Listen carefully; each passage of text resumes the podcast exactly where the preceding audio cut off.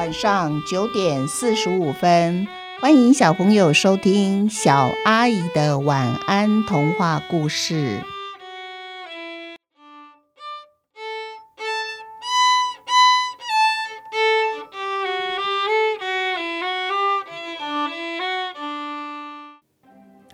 小侦探系列共有四个故事，分别是《黑猫侦探》《蚊子破案》。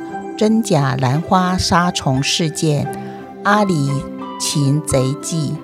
首先，我们来听第一个故事《黑猫侦探》。十全杂货店的生意非常非常的好，因为这间店里面什么东西都卖，加上老板小李整天脸上挂着笑容，客人一见到老板，心情瞬间就变得很好。好像永远都不会再有烦恼一样。而十全杂货店被广为宣传的话，就是这间店里呀，任何东西应有尽有，买东西还免费赠送老板的笑容。哇！老板小李听了这样子的宣传，笑得更开心，他的生意也就越来越兴隆。十全杂货店的对面呢，开了一家黑猫侦探社，刚好和十全杂货店成强烈的对比。黑猫侦探社一直都是冷冷清清，除了老板老吴和他的黑猫侦探之外，从来不见其他客人上门。这只黑猫呢，白天打盹儿，那老五就站在大门口。他帮对面十全杂货店数数，今天到底来了多少客人？没有生意，自然没有收入，还得养一只黑猫侦探呢。老吴穷的只能到十全杂货店买面包。小李呀，刚刚出炉的面包给我来一个，还有猫饲料也来一包哦，小包一点哦。老吴对十全杂货店的老板说：“他买了面包，又买了猫饲料，可是今天好奇怪哦，经常挂在脸上的笑容却不见了。”老吴觉得小李今天不大对劲，他就问小李说：“小李呀，你今天店里的生意和平常一样好，但是你苦着一张脸，为什么呢？”小李的眉头深锁，他没有回答老吴的话，说：“给我听听嘛，我们是多年的好邻居了。你若有疑难杂症，我一定免费帮你解决。反正我闲着也是闲着呀。”小李叹口气后才说：“这几天我的杂货店发生了怪事，每天早上我打开店门。”就看到收银机被打开来了，我很紧张，以为是小偷闯空门。可是我数数收银机里面的钱，嗯，却没有少掉半毛钱呢。小偷每天都到我店里打开收银机，他却不拿钱，他到底想偷什么？或是他已经偷走了什么东西，我却不知道呢？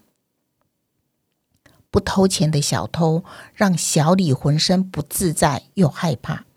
老吴问他：“那你店里其他东西有变少吗？”小李摇摇头。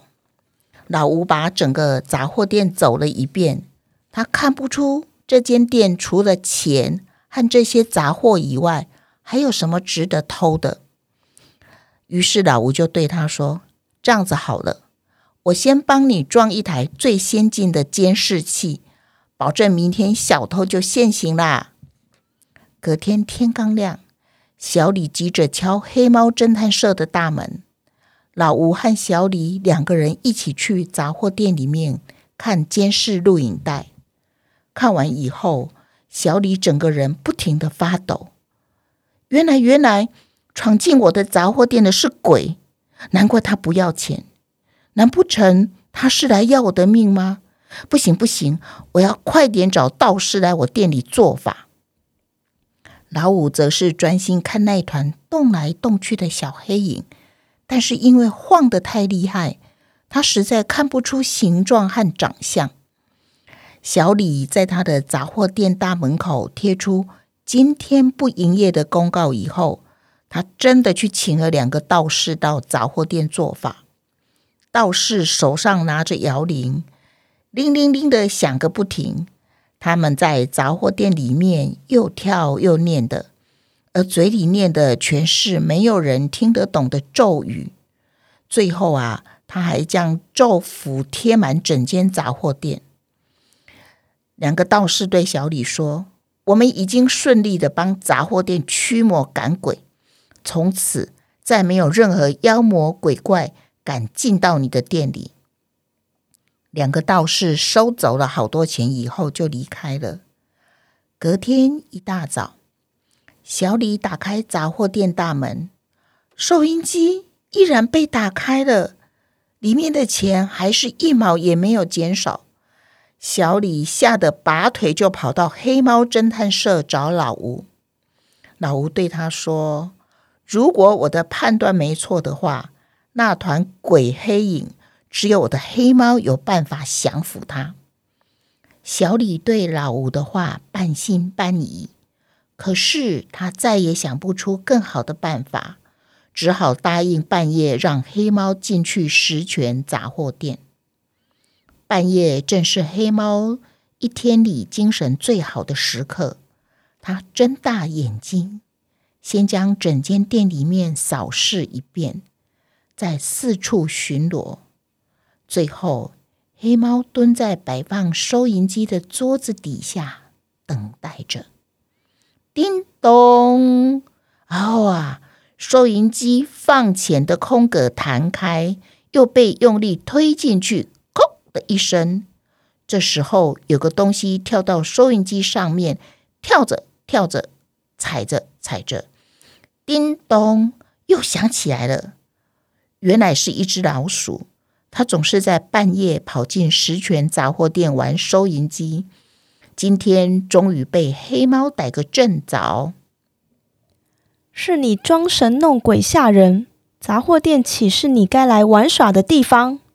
黑猫紧紧的压住老鼠的尾巴，这下子老鼠再也逃不掉了。然后他坐着等天亮，等老板来了，再决定如何处理这只。爱玩收银机的老鼠，我们一起想一想：为什么半夜闯进十全杂货店的小偷，只有黑猫才有办法抓到呢？答案是：小偷是一只老鼠，而猫是抓老鼠的高手。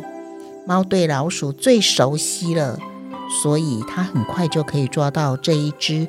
爱玩收银机的老鼠，小朋友，如果我们对我们的周遭环境多多的观察、注意、熟悉之后呢，也许我们也能是一个破案的小侦探哦。比如，妈妈偷偷的吃饼干，但是她没有把桌子清干净。如果我们看到桌上有饼干屑屑，是不是就可以怀疑？哦。昨天是谁偷吃饼干呢？多看多收集资料是当小侦探的必备条件。不知道小朋友是不是有成功破案的小故事呢？欢迎留言和我分享。今天故事就在这边结束，下次不要忘记收听小阿姨的晚安童话故事。祝你们有一个甜蜜的梦晚安。